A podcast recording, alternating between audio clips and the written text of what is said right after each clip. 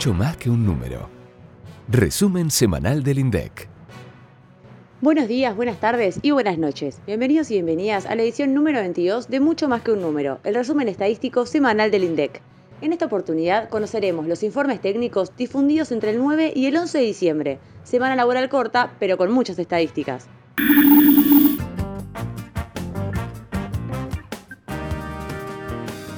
El calendario comenzó con la publicación de accesos a Internet del tercer trimestre.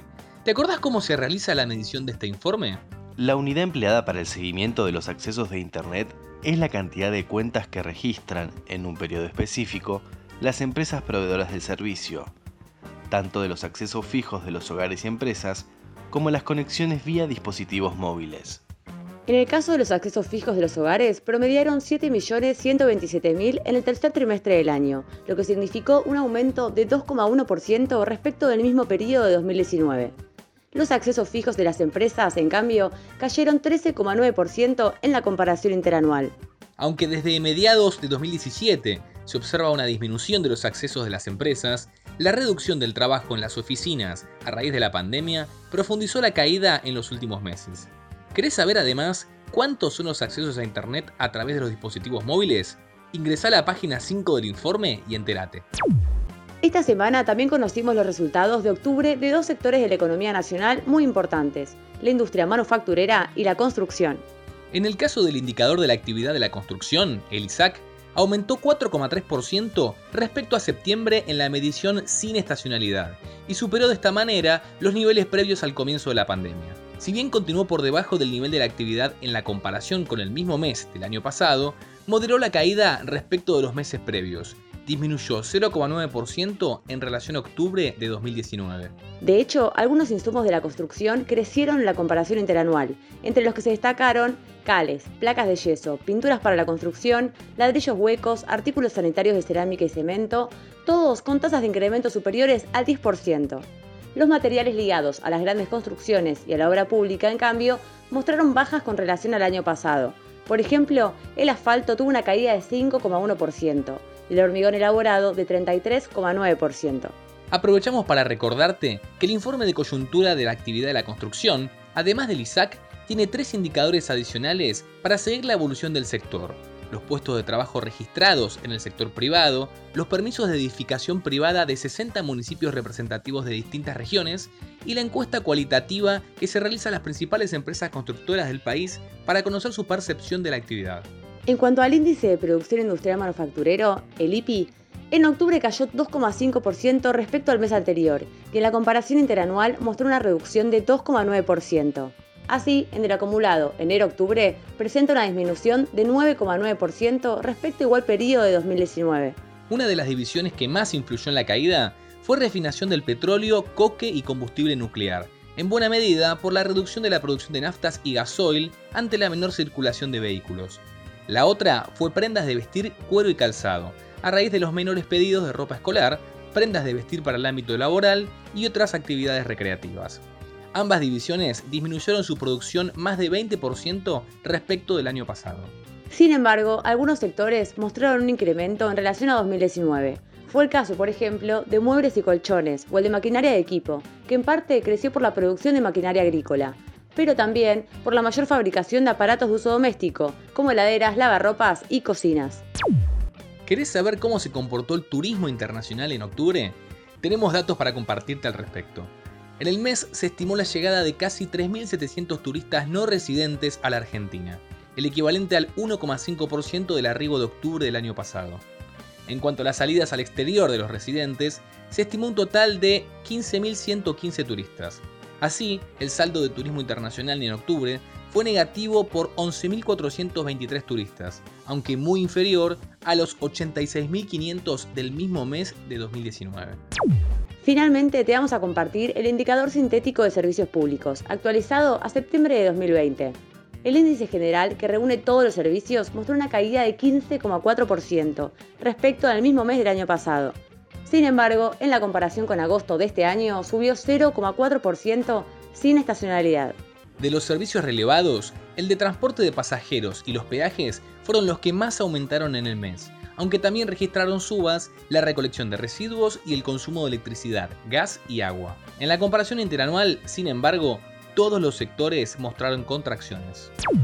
Antes de continuar con la próxima sección, queremos que sepas que a partir de hoy a las 16 vas a poder descargarte las bases de microdatos de equipamiento del hogar y hábitos de compra de la Encuesta Nacional de Gastos y Hogares, la ENGO, que se realizó entre el 2017 y 2018. Con estas nuevas bases disponibles para usuarios, vas a poder realizar por tu cuenta nuevos cruces de datos con las respuestas que se obtuvieron de la encuesta en materia de equipamiento y hábitos de consumo de los hogares.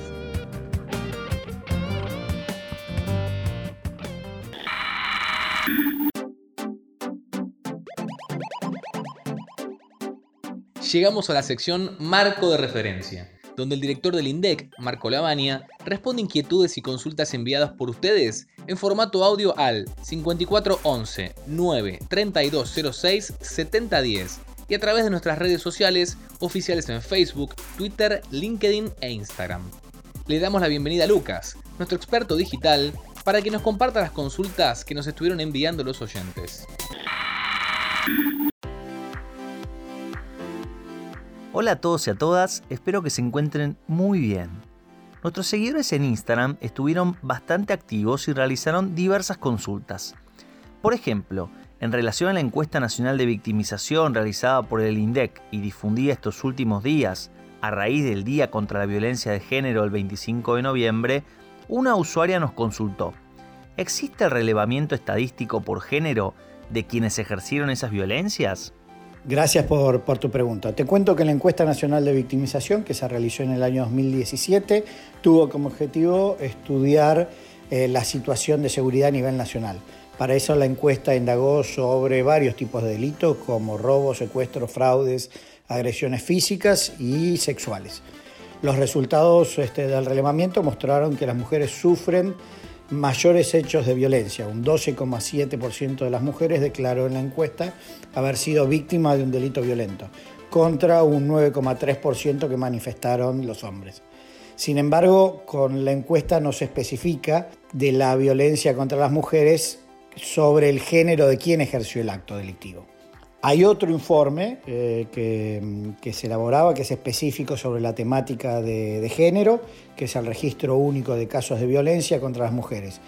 La publicación muestra el resultado de la información recabada de los registros administrativos de distintos eh, organismos e instituciones de todo el país que se dedica a asistir, informar y acompañar a mujeres víctimas de violencia de género.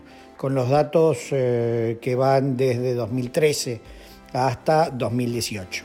Ahí se puede acceder a información detallada sobre el tipo y la modalidad de violencia, la edad de las víctimas y el vínculo de la víctima con el agresor. Podemos dejar el link en los últimos informes disponibles sobre estas dos encuestas. Muchas gracias, Marco. La siguiente consulta, como les comenté antes, también la hicieron a través de Instagram y tiene que ver con las estadísticas que difundimos sobre el consumo de mate en Siria. Varios seguidores quedaron sorprendidos con el 69% de exportaciones de yerba destinada a ese país. ¿Podrías comentarnos un poco más sobre cómo se recolectaron los datos en este caso? Es verdad que es un dato muy interesante y esta información surge eh, de la estadística de intercambio comercial de nuestro país con el resto del mundo. Los datos este, los elaboramos en base a los registros administrativos de la aduana Después lo que hacemos es procesarlos, estandarizarlos y clasificarlos. Todos los meses publicamos el informe del ICA con los principales resultados de intercambio de bienes, pero además los usuarios pueden acceder al sistema de consultas a través de la cual pueden hacer sus propias selecciones de los datos según tipo de comercio, eh, año, mes, producto, país de origen, de destino, etc. Y así obtener este, datos similares al de, al de la yerba. Es muy, es, muy interesante cuando, cuando uno se pone a, ver producto por producto. Eh, se encuentran estas cosas. Gracias por tu consulta.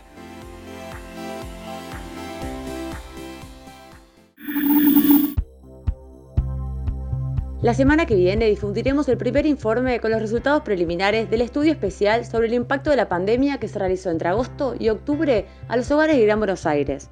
Además, se publican los informes del índice de precios al consumidor y de la valorización de la canasta básica alimentaria y total. ambos correspondientes a noviembre de este año. Conoceremos también el dato de la utilización de la capacidad instalada en la industria de octubre y el informe de avance del nivel de actividad del tercer trimestre de 2020, es decir, el PIB. Y hablando del tercer trimestre, el calendario de la semana próxima concluirá con la publicación de tres informes técnicos con los datos de lo ocurrido entre julio y septiembre, el de las tasas e indicadores de mercado de trabajo, el del sector energético y el de la industria farmacéutica. Hasta la semana que viene y como decimos siempre, las estadísticas están en todos lados y en mucho más que un número se las contamos.